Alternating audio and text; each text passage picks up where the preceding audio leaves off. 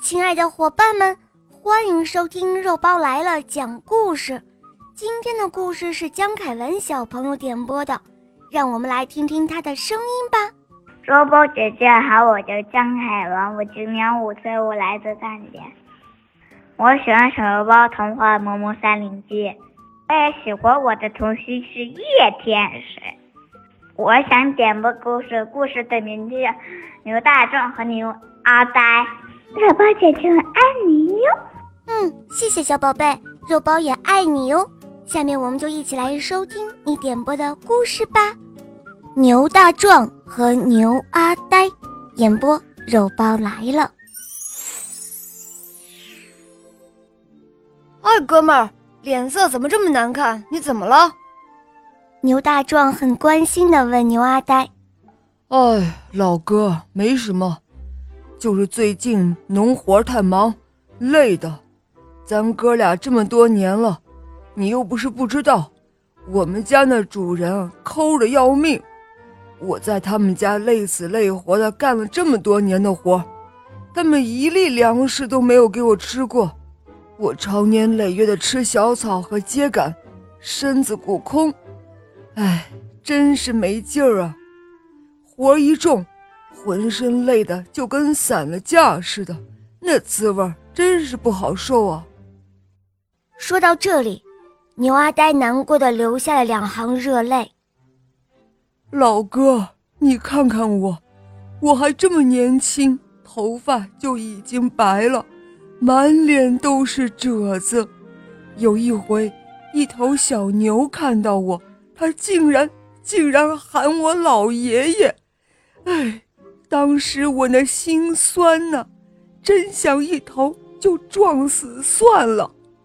唉，真是牛各有命啊，老哥，你看你就是好福气，你摊上了一个好人家。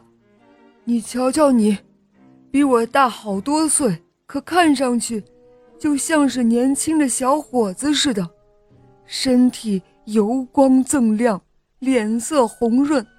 连脖子后边都闪着劲儿，说心里话，我真是羡慕你啊，老哥哥。这时候，只见牛大壮叹了一口气，他说：“哎，兄弟，说实在的，苦日子都是你自找的，不是我说你。你长这么大个脑袋，光用来吃饭的吗？活动活动脑子，日子不就好过了？”哦。大哥，怎么活动脑子啊？牛阿呆傻傻的问道。哎，傻兄弟啊，你也不想想，现在正是秋收秋种的大忙时节，时间紧，农活重，你是家里的主要劳动力，如果你不能干活了，你主人那一家子捆起来都顶不上你一个。现在知道怎么做了吧？呃，还是不知道。还请哥哥你明示啊！牛阿呆天真的看着牛大壮，啥？我都说这么多了，你还不明白？唉，真是笨死你了！把耳朵给我伸过来。牛大壮说着，一把扯过牛阿呆的大耳朵，嘀里咕噜的交代了一通。第二天，牛阿呆耕地的时候，他突然。一头就栽倒在地上，按照牛大壮的吩咐，牛阿呆使劲儿地闭着双眼，四条腿直直地伸着，做出了一副要死的样子。哎呦喂，阿呆，阿呆呀，你这是怎么了，阿呆？哎呦，你快醒醒啊，阿呆！你要是有个三长两短，我我们这一家老小可怎么办呢？可是，无论主人怎样焦急的呼唤，牛阿呆就是死闭着眼皮不睁开。